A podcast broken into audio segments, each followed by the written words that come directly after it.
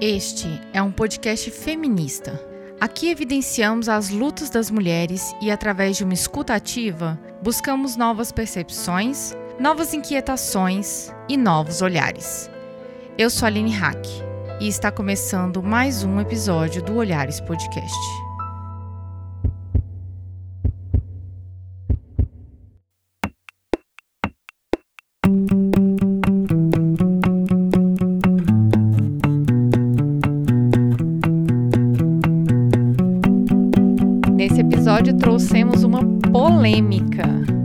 Feminismo radical é alvo de muitas críticas pelos seus desdobramentos teóricos, mas não só por isso, por discursos políticos que algumas partes dessa corrente a tornam excludente.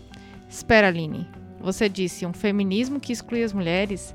Estamos vendo aqui desde o início, quando começamos a falar sobre feminismos, que nem todo feminismo é perfeito e eu diria, este feminismo não só exclui, mas também silencia e violenta algumas mulheres. Mas nem toda corrente do feminismo radical é assim. Para isso, fizemos algumas perguntas. Quais são as linhas que podemos observar no feminismo radical? O que, que o feminismo radical tem a ver com mulheres lésbicas?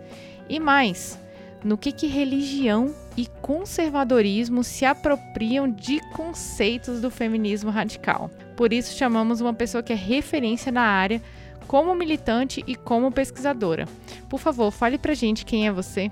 Olá, pessoal. É, meu nome é Beatriz Bagagli e eu pesquiso, é, eu pesquisei questões relacionadas ao transfeminismo, né? A minha dissertação, minha pesquisa de mestrado foi em relação ao feminismo radical, né? E hoje em dia eu pesquiso, é, continuo escrevendo e pesquisando questões relacionadas ao transfeminismo e também ao feminismo radical, né? E, mas é, também me interesso sobre questões de despatologização, patologização, questões de saúde mental. E juntas começamos mais um Olhares Podcast.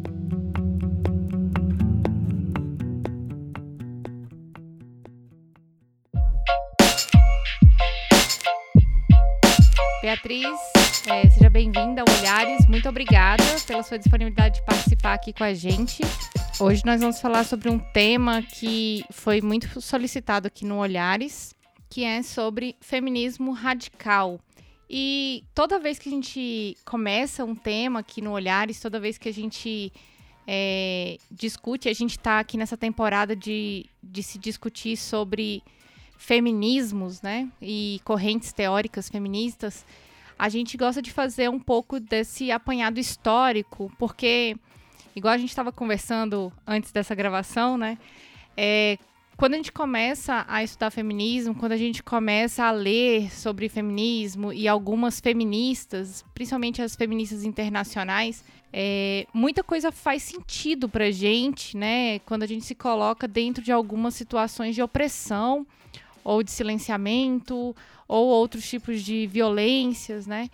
E aí, como nós estamos dividindo as correntes teóricas, a gente já falou sobre é, feminismo liberal, sobre feminismo marxista, sobre a teoria queer, e hoje a gente está aqui conversando sobre o feminismo radical. E você, que é uma grande estudiosa dessa área, eu queria é, começar esse episódio partindo lá do início, né? De onde surgiu essa ideia de feminismo radical?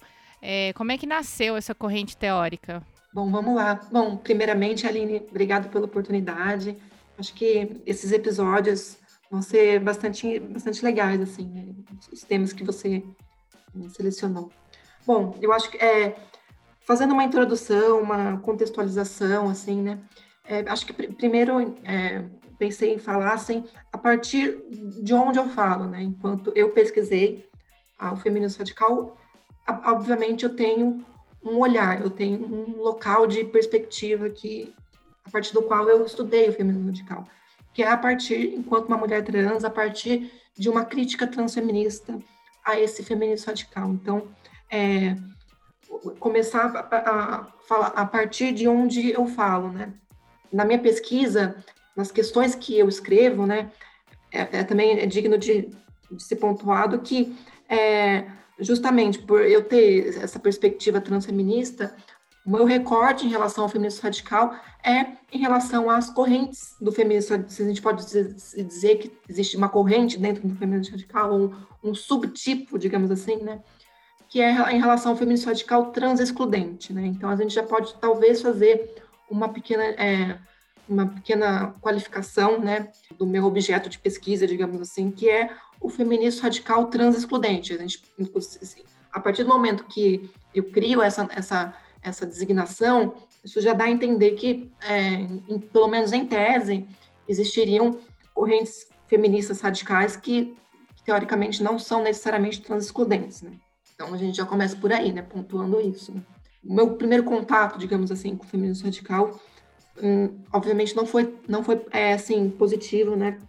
Eu tive, é, enquanto uma pessoa trans, é, nas redes sociais, a gente é, tem um contato, eu tive um contato com essas correntes de uma forma é, bastante agressiva, né? De, justamente eu, eu, ter esse contato com esse feminismo, é, com esse feminismo radical que ele se propõe a excluir mulheres trans ou a criticar os direitos ou a criticar a luta por direitos das, das, das pessoas e principalmente talvez das mulheres trans, né? Então eu tenho é, esse primeiro contato, né, com esse com esse viés, né?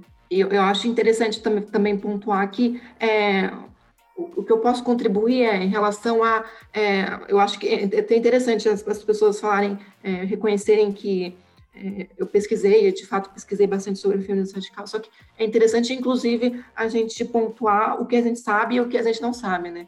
E no, sentido, é, no, no, sentido de quantas a, a gente mais estuda um assunto, a gente também se dá conta de que a gente não sabe de tudo, né? Então, é, o que eu posso é, que eu posso contar é um pouco do, do, da minha trajetória de, de, leitura em relação a esse feminismo radical trans-excludente, né? Então, é, eu faço sempre uma ressalva que possa existir é, formas de pensar o feminismo radical que não seja necessariamente trans-excludente.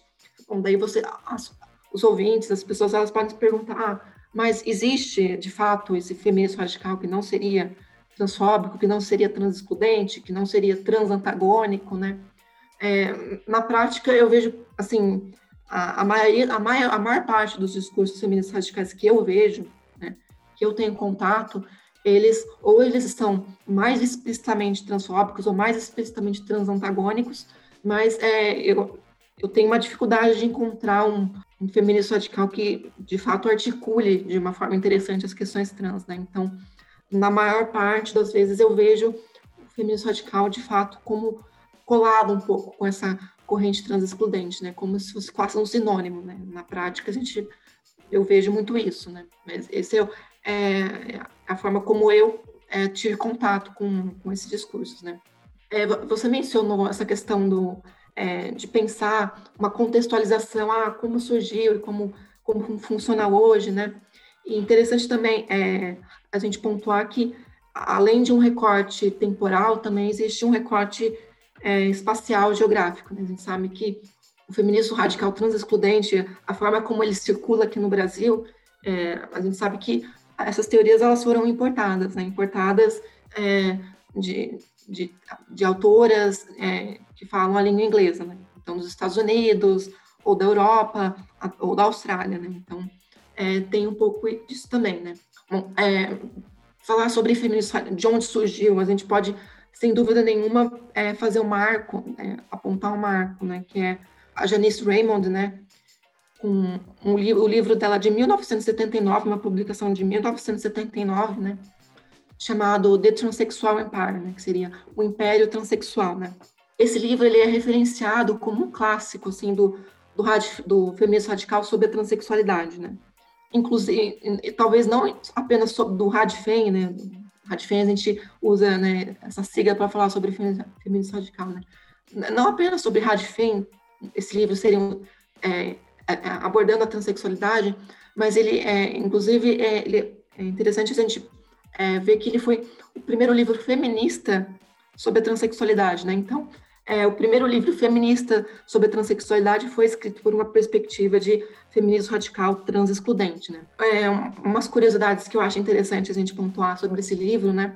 Ele é um, é um livro que é, a gente encontra a maior parte sobre as tais problematizações que o feminismo radical faz em relação às pessoas trans. Então, a gente vai encontrar é, quem já se deparou é, na, é, com o discurso do feminismo radical nas redes, a gente vai, com certeza, é, em relação às pessoas trans, com certeza já já ouviu falar sobre socialização ou sobre estereótipos de gênero, sobre a ideia de que é, mulheres trans reproduzem estereótipos de gênero, de gênero ou que a transexualidade seria, uma, é, seria antagônica com, os, com a luta feminista, né?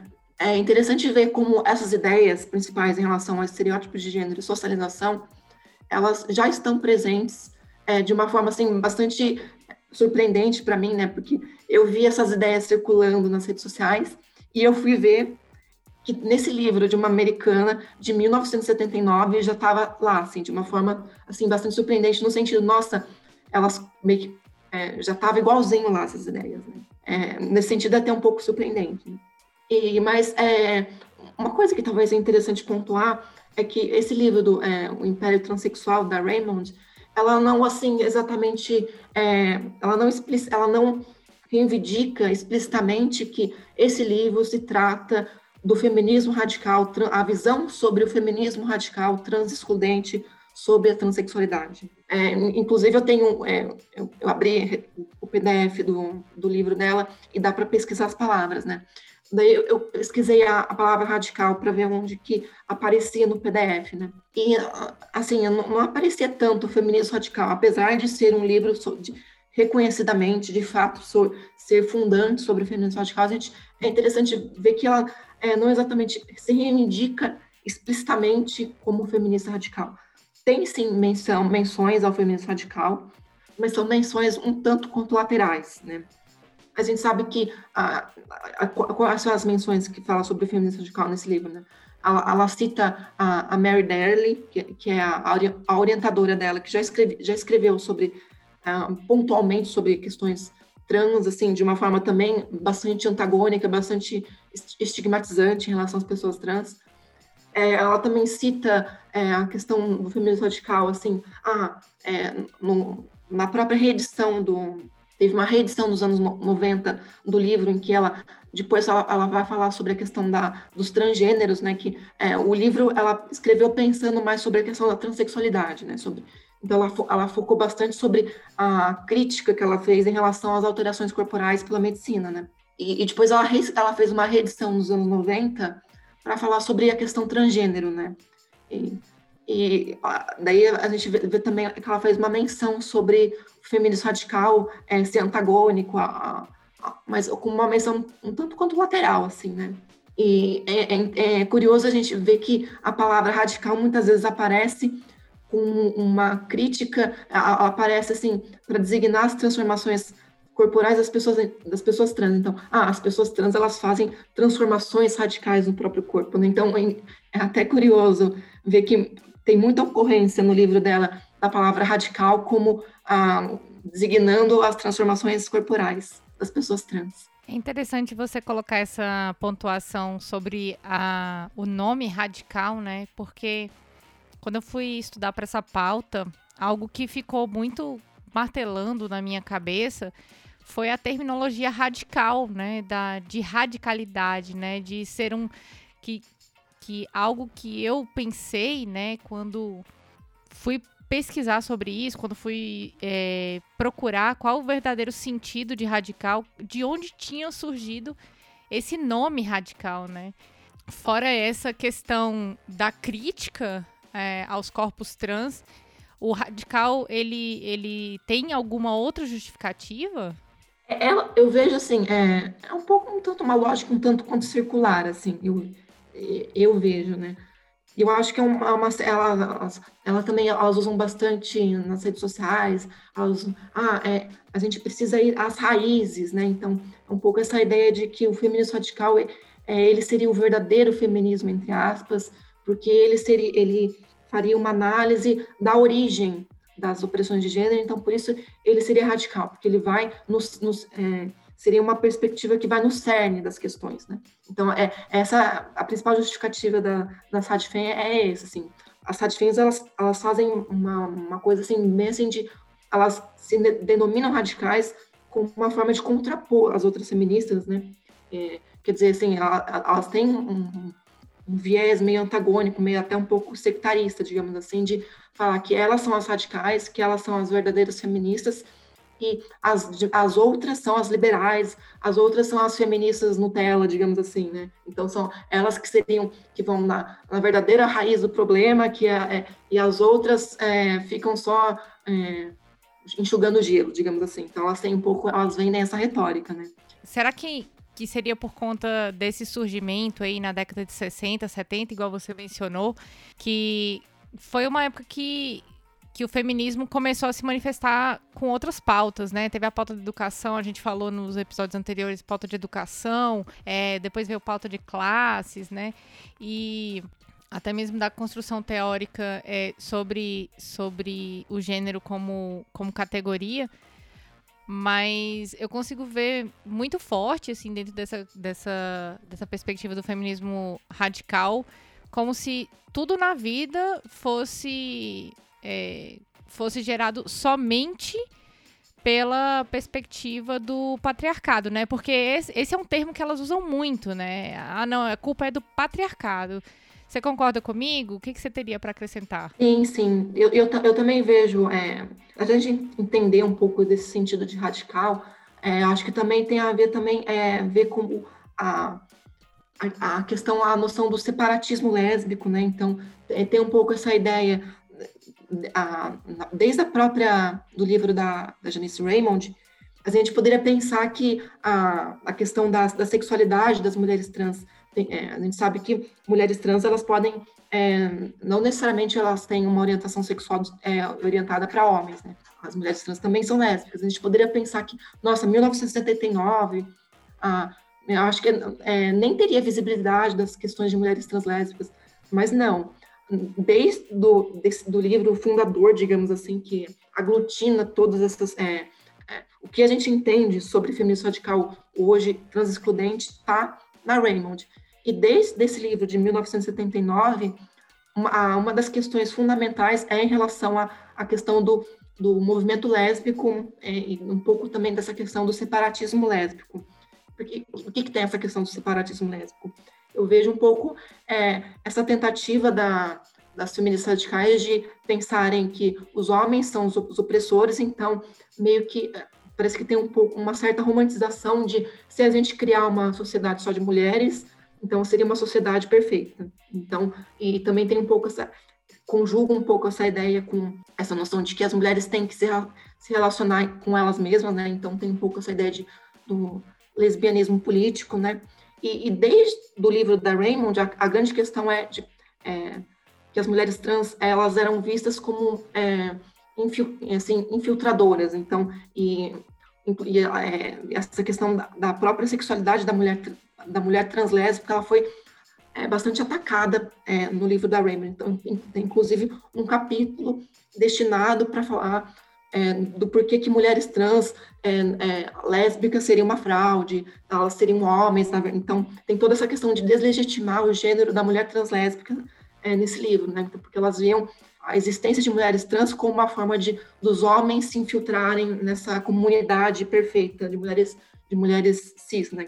as fêmeas, né? Então tem um pouco dessa é interessante pontuar é, de onde surgiram essas problematizações e, e o separatismo lésbico também é bastante é, presente, né, para a gente entender esses sentidos, né.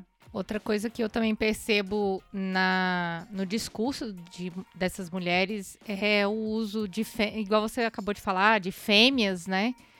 E também de que mulheres são só pessoas com útero, né? E, é, e outras violências, né? Porque esses discursos são muito violentos, né?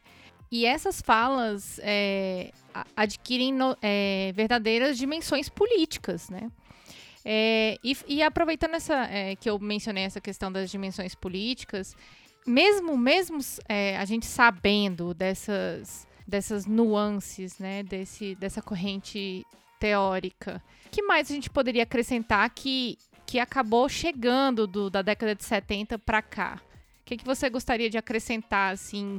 Porque a gente sabe que não é que o feminismo radical ele não é só a Janice. A gente sabe que existem várias pesquisadoras, né? Inclusive, a primeira vez que eu tive contato com o feminismo radical foi lendo a McKinnon.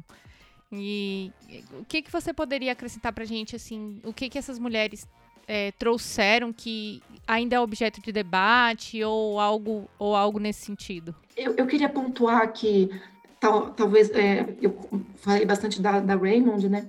E acho que é interessante também falar da, da contribuição da, da Jeffries, né, da Sheila Jeffries, porque é, é, ela escreveu um livro mais recente, né, em 2014, né, é, Gender, Gender Hurts, né, Gênero Dói, né.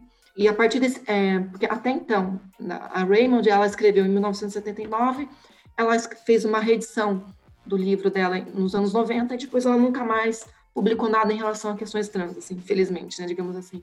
Mas eu acho, eu acho importante pontuar a contribuição desse livro da, da Jeffers em 2014 para algum, alguns outros sentidos que acabou, a, contribu é, que acabou contribuindo para o que a gente entende de feminismo radical nas redes, inclusive é, feminismo radical nas redes no Brasil, né?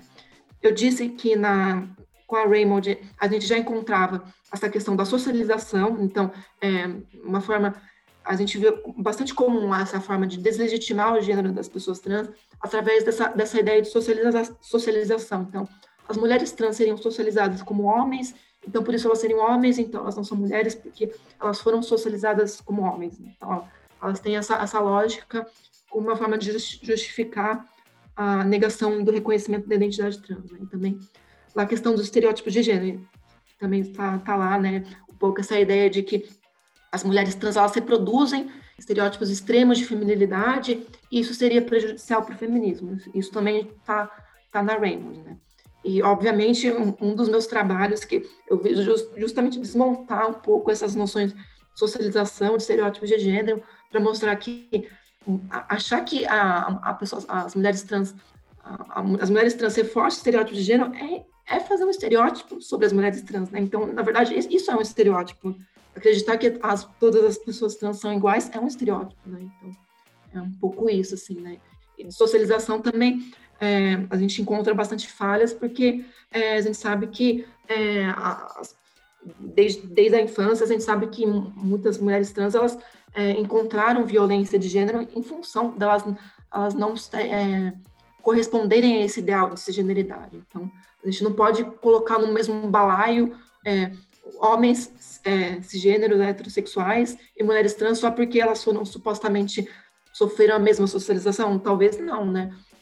Justamente, a gente sabe que é, muitas mulheres trans expressam a não conformidade de gênero desde a infância e elas, elas não vão ser tratadas iguais. Pelo, se você é, corresponde ou não, isso tem uma diferença muito grande, né? Então, isso tem que ser é, levado em consideração quando a gente fala em socialização.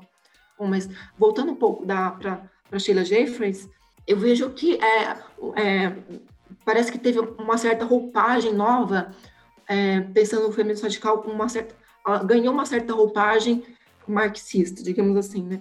Porque é uma coisa que não está presente na, no livro da Raymond, é qualquer, assim, é, tentativa de articulação com a noção de materialismo, de materialidade dos corpos, né?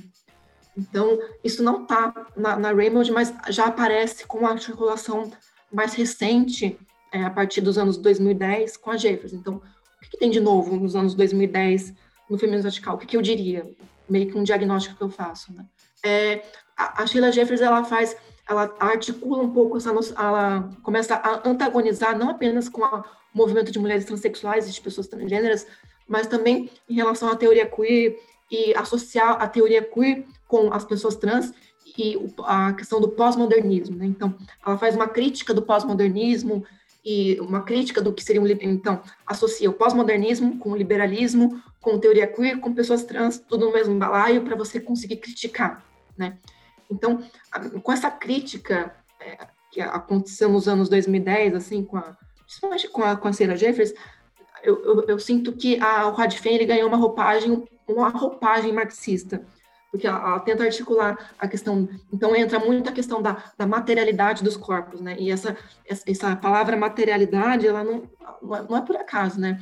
E, é, um certo uma, uma, é, tem uma tentativa de articular com o materialismo histórico, né? Mas a gente sabe que é, para além do próprio termo materialidade, a articulação fica um pouco é, truncada, digamos assim, porque é, ela, ela, tenta articular com, essa, essa, com a palavra materialidade, ganha uma certa roupagem marxista pela crítica, pela suposta crítica ao liberalismo, mas fica um pouco, é um pouco superficial, né? Então, isso, isso que eu, eu, eu, eu, sinto um pouco, né? É, o que, que, seria de diferente em relação aos anos 2010, assim, digamos assim. Né? Antes de ir para o próximo bloco, eu tenho um recadinho para você. O Olhares é um podcast totalmente independente e existe graças ao apoio de pessoas que acreditam nesse projeto. Se você é uma dessas pessoas, já fica aqui o nosso super agradecimento. E você que ainda não nos apoia e quer nos ajudar a manter esse projeto e fazê-lo crescer ainda mais, acesse padrim.com.br olhares e contribua. A partir de R$ reais você já ajuda muito a gente e se quiser contribuir com mais, fica à vontade, tá? A gente garante que esse dinheiro será muito bem utilizado nesse projeto lindo. Ajude também indicando olhares para as mulheres ao seu redor. Assim a gente leva a palavra do feminismo para mais pessoas e juntas a gente vai muito mais longe. Então é isso. Para apoiar, padrim.com.br barra olhares e para espalhar, indica olhares nas suas redes.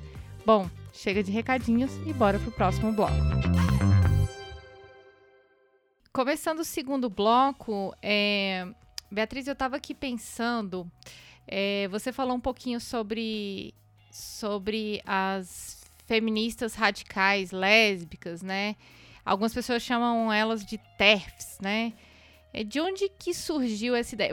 Interessante, enquanto você estava falando de que um, um, um, mundo né, de mulheres seria muito melhor, é, o, o, quanto a gente ouve é, esse tipo de backlash, né? Tanto de resposta contra o feminismo justamente por conta desse tipo de afirmação, né? Enquanto algumas mulheres estão tentando incluir homens dentro da luta feminista, a partir de um processo de sensibilização e conscientização, dizer que um mundo seria muito melhor só com mulheres ou dentro dessa perspectiva, é, eu acho eu acho muito radical, usando, usando o termo. Eu sinto que é uma certa romantização também. É, uma idealização um pouco. É, uma idealização que até me lembrou a questão da, das Amazonas, da Mulher Maravilha, sabe? Uma coisa, algo nesse sentido. Mas eu sei que, é, assim, a gente tá. Eu tô rindo aqui pensando nisso, porque eu sei que que tem amigas minhas que já pensaram isso. Eu já vi mulheres se manifestando dessa maneira na internet, com, com alguns algumas frases tipo homem tem que morrer mesmo, homem não serve para nada mesmo e tal, e, e, o tanto que isso é, isso atrapalha a luta das mulheres que estão é, com homens é, feministas aliados, LGBT aliados, trans aliados e, e, e, assim dentro de todas as perspectivas de, dos movimentos sociais, né? Mas você podia dizer pra gente como é que surgiu essa ideia do, do, do lesbianismo estar tá tão ligado à, à corrente radical? Você poderia trazer pra gente um pouquinho disso? É, bom, é, só assim, é uma coisa que eu pensei agora, né? Você falou da questão da, das TERFs, né? É, a TERF é... Porque uma coisa é feminismo radical, outra coisa é feminismo radical transexcludente, e outra coisa é, é como esse acrônimo, né? Essa sigla surgiu. É interessante pontuar que essa sigla ela surgiu depois, né?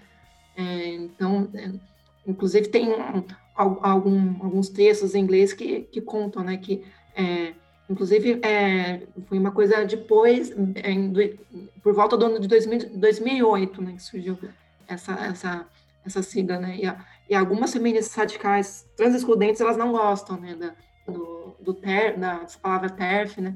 Elas, a, a, elas falam que é seria um, xinga, um xingamento, né? Mas eu acho que não, sustenta essa ideia de que TERF seria um xingamento, né? Porque talvez a ideia de que seja um xingamento é talvez porque, de fato, quando se usa a sigla TERF, se usa em contextos de bastante animosidade, de bastante polêmica, de bastante polemicidade, né? Então, dá essa impressão de que seria um, um xingamento, só que eu, eu, não, eu acho que não dá para sustentar essa ideia de que a sigla por si só seria um xingamento, né? Também comentou a questão dos, dos homens no feminismo, né? E o feminismo radical, eu acho que ele tem essa visão mais negativa, mais não apenas de excluir pessoas trans, mas também de uma certa ideia de excluir os, os próprios homens, né? E a questão dos homens trans também é uma, uma questão à parte no feminismo radical, porque, é, os, é, porque as, as, as radifens, elas não vão considerar, elas não consideram a legitimidade da identidade trans, então elas vão considerar os homens trans, em última instância, como mulheres e até mesmo como mulheres iludidas pelo patriarcado. Então, os homens trans também, eles, têm, eles são invisibilizados, certo? Assim, eles, estão também, assim, de certa forma, é, tratados com uma certa, uma certa tutela, um certo paternalismo, assim, ironicamente, né? Porque elas têm essa visão de que os homens trans, é, ultimamente a gente vê também um discurso assim, bastante assim, meio aflorado de enxergar os homens trans como um, um sintoma de, de, que as, supostamente as lésbicas estariam transicionando para serem homens, né? E por isso a, a comunidade lésbica estaria até ameaçada de extinção por causa da, da identidade trans dos homens trans. Então, a, elas chegam, sim, elas chegam a esse nível, assim, de é, ver realmente a, a, identidade, tanto a identidade da mulher trans como do homem trans, como uma ameaça de dois lados, né? Então, a mulher trans, é, ela é uma ameaça porque ela é um homem infiltrado, e o homem trans é, é, é, é uma ameaça porque ele, ele, trai o movimento, digamos assim. Enquanto você estava falando, eu, eu, lembrei também, é, eu li um texto, quando eu estava fazendo o, a matéria de direito e gênero, mas com foco em direitos sexuais e reprodutivos, eu li, a gente leu um texto da McKinnon. McKinnon também é reconhecidamente como, como uma feminista radical, né? E eu me lembro de ter lido nesse texto que ela dizia que para uma mulher não existe sexo com um homem de forma consentida, né? Esse reforço, né, de, das mulheres é, serem lésbicas por conta dessa dessa perspectiva do não consentimento das, das relações é, heteronormativas, né? É, enquanto você estava falando aí, eu fiquei pensando nisso e, e lembrei muito desse texto, né? Que me deixou extremamente provocada na época que eu estudei esse texto, porque nós sabemos quantas mulheres são vítimas de, de sexo não, consen é, não consentido, até mesmo dentro dos seus relacionamentos, né, e tudo mais. É, mas fora isso também, é, eu queria. É, você desenvolveu uma, uma pesquisa é, em relação a essas críticas. A gente falou muito da questão trans aqui, mas eu queria também trazer não só a, a questão trans é, para este episódio, mas também outras questões é, ligadas à, à moral religiosa. Enquanto você falava, eu fiquei captando, porque eu, eu, eu senti, de, de certa maneira, que esse é um argumento que algumas mulheres também utilizam para é, não só para conceituar essa questão da sociabilidade que você falou, mas também a questão é, relacionada à sexualidade, à indústria do sexo. É, existe isso, esse, esse sentimento que eu estou tendo aqui, essa forma de pensar, é, é, isso bate mesmo? Acho que bate sim. É, bom, você citou a, a McKinnon, né? É interessante pontuar que a, a McKinnon ela é referenciada como uma feminista, né, radical, histórica, né, importante. E é interessante pontuar, ela é referenciada também é, dentro das discussões trans como uma feminista radical que não seria trans excludente, né, porque ela justamente ela ela, ela é a favor da, do, que, do acesso das, das pessoas trans às cirurgias, né, então tem bastante as citações que circulam bastante dela em relação a isso, né. E, mas enquanto ela essa, essa questão de dela falar assim, ah, não tem possibilidade da, das mulheres poderem consentir uma relação com os homens, né? Eu acho essa afirmação, assim, ela tem um ar bombástico, né? Por um lado, você pode até pensar que seja interessante é, questionar as relações de opressão, questionar a forma como as pessoas conseguem é, estabelecer a, a, relação de consentimento, mas eu, assim, eu não concordaria, eu não concordo com ela com essa, com essa ideia de que as mulheres elas, é, nenhuma relação com o homem seria consentida a priori. Eu, eu acho que essas ideias elas acabam acabam sendo acabam sendo mais prejudiciais, elas acabam no fringir dos ovos. Eu acho que mais atrapalha do que ajuda, né? É, eu também fato, concordo.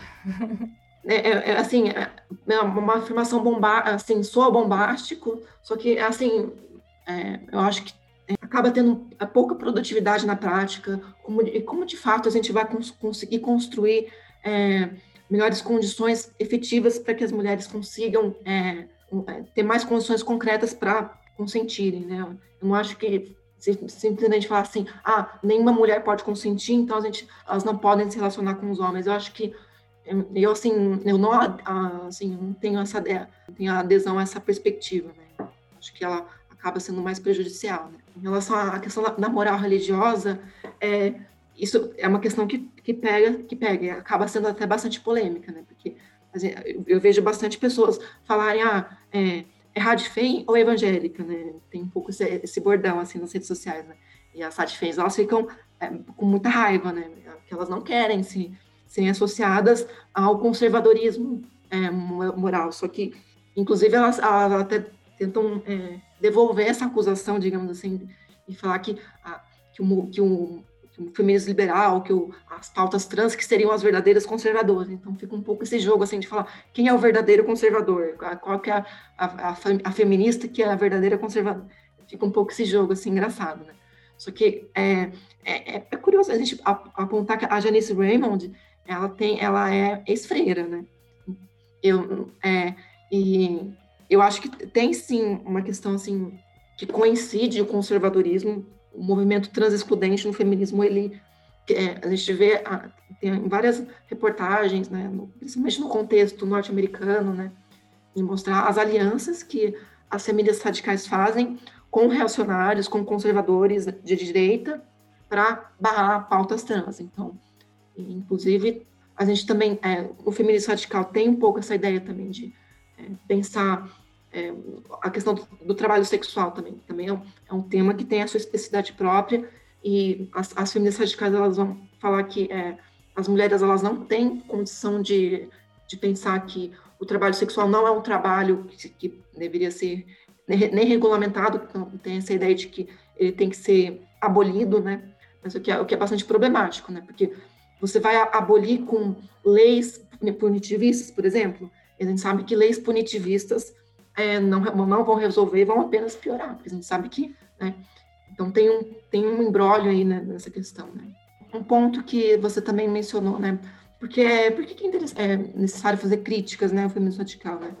Bom, é, basicamente porque elas têm, têm um pouco a ideia, eu vejo um pouco uma ideia de que circula nas redes sociais de que, ah, de que na verdade as feministas radicais elas apenas cuidam da, das questões das mulheres cisgêneras e que elas não é, que seriam apenas específicos das mulheres cisgêneras e que o feminismo radical ele não abordaria questões trans, o que o que não é exatamente verdade. A gente sabe que parte desse feminismo radical trans excludente elas militam contra o acesso de direito das pessoas trans, né? Então, por isso que é, sabe que elas são contra o acesso a cuidados de saúde, de alterações corporais para as pessoas trans, né? É, seria uma certa mudança a gente vê. Antigamente a gente via que um, essas feministas elas criticavam, elas, elas lutavam contra o acesso de pessoas trans adultas terem acesso a esses cuidados. E a gente, talvez elas perceberam que isso não tem como, né? Não, é, elas perceberam quanto que isso, não, é, essa luta não, não vai para frente, porque é comprovadamente benéfico o acesso desses cuidados. Mas hoje em dia parece que o grande campo de batalha é o acesso desses cuidados para os menores, para as pessoas menores de idade, né? para os menores de idade, né? Então, hoje em dia se polemiza em relação a, aos menores de idade. E justamente é, no momento que é, se está começando a, a, visibilizar a questão das pessoas trans menores de idade, se polemiza, se polemiza também essa questão né, de querer barrar o acesso a esses cuidados de saúde para menores de idade, né? Super importante mesmo essa questão, né? Porque eu acho que se uma, uma, uma pessoa, né, uma criança, uma na verdade uma adolescente ou uma, um ou uma adolescente, é, se identifica, né, como uma pessoa trans já desde cedo, é, é, essa pessoa é, pode ter um acolhimento muito melhor, né, pela família, pela escola, né, que pode acabar servindo como uma rede de apoio, né, para ela é, dentro de, de, todo essa, desse conceito, né, dentro de todo esse contexto da, da sociedade é, que a gente está falando aqui de feministas radicais, mas a gente sabe que além das feministas radicais trans excludentes, há toda uma sociedade trans excludente, né? E depois de, de muito conversarmos aqui, a gente vai para o nosso bloco de indicações. E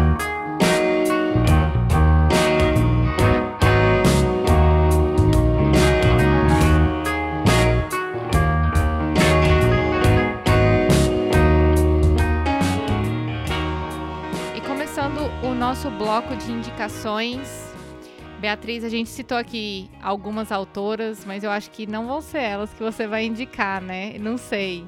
O que, que você tem de legal para indicar para gente é, entender um pouco mais é, sobre a, tudo que a gente conversou hoje? Bom, é, indicar pessoas, é sempre, a gente sempre corre o risco de acabar esquecendo de outras pessoas, né? Mas, bom, pensei assim, indicar quem eu estou lendo mais recentemente, eu estou mais numa pegada assim de pensar questões de saúde, né? Bom, é, não poderia não indicar a Júlia Serano, né? Júlia Serano, que talvez assim ela que talvez articulou mais o que, que a gente entende sobre transfeminismo, né? Em língua inglesa, né? Desde o Weeping Girl, né? E, e no, no, blog dela, eu gosto bastante da ação, da, da atuação da, da Júlia Serano, é, porque ela tem ela escreve livros, ela escreve no blog dela, também dá para dá para procurar. Ela também escreve no. É, ela também tem uma pegada mais acadêmica, mas também tem uma, uma pegada mais militante e de divulgação. Então, assim, a minha referência assim, principal é a Júlia Serano, né? Também não tem como não indicar o que eu estou lendo recentemente. A Zinnia Jones, né? Ela tem um blog chamado Gender Analysis, né? Que eu acho muito bom também tem essa pegada de pensar questões de saúde das pessoas trans, né? A, a Florence Ashley também é fundamental, né? A Kelly Winters também um nome muito importante, né? Desses, é, dessas autoras de língua inglesa, pensei, tô, pensei nelas, assim, né? E para pensar é, autoras é, no nosso contexto mais, mais brasileiro, digamos assim, né? É, a gente tem o nosso blog, né? transfeminismo.com, né? Então, é, o transfeminismo.com que eu, que eu administro junto com a Hayley, né? Que a Hayley também vai... O episódio seguinte ela vai falar um pouco mais especificamente das questões transfeministas, né? Então, eu, eu também é, indico a, a Raiz Ceres Green, Viviane Vergueiro, a Maria Clara Araújo, Céu Cavalcante, Jacqueline Gomes de Jesus, a Sofia Faveiro, a Sarah, a Sarah Wagner York, né? Também recomendo é, sempre acompanhar a, as publicações nas redes sociais da ANTRA, né? Que é a Associação de, é, Nacional de Travestis Transsexuais do Brasil, né? Acho que também para é, finalizar também indico a é, para quem especificamente se interessa pela essa relação entre feminismo radical e transfeminismo, né? a, a, minha dissertação que tá é, que chama Discursos Transfeministas e Feministas Radicais é, disputas pela significação da mulher no feminismo. Né? Então, é só jogar no Google que dá, dá para achar a minha dissertação. Então, acho que é mais ou menos por aí, né? E eu vou indicar prata da casa aqui, né? Vou indicar a coluna da Fabris Martins, nossa colunista, que escreve aqui para o Olhares. Ela tem uma coluna sobre viver trans. E também vou indicar um episódio que nós gravamos é, em 2017 sobre identidade e transexualidade, que foi muito bacana. Queria agradecer mais uma vez, Beatriz, pela sua presença, pela sua disponibilidade aqui nessa tarde para gravar com a gente. Muito obrigada. E também queria agradecer a você, ouvinte, que apoia o nosso programa, que escutou até aqui. Muito obrigada. Se você gostou desse episódio, compartilha. Compartilha com quem você acha que vai gostar dele. Também estamos em todas as redes como Olhares Podcast. Nosso site é olharespodcast.com.br. pode escutar os nossos episódios em todos os agregadores de áudio. Nosso podcast é quinzenal, às quintas-feiras. Acesse o nosso site, assine o nosso feed e vem ver o mundo de um jeito diferente. Olhares Podcast. Só de ouvir, dá pra ver que é diferente. Créditos. Esse podcast foi produzido pela Caleidoscópio Digital. Curadoria, pesquisa e pauta, Aline Hack. Edição e mixagem, Marconde Saraiva. Identidade sonora, Montana Estúdio.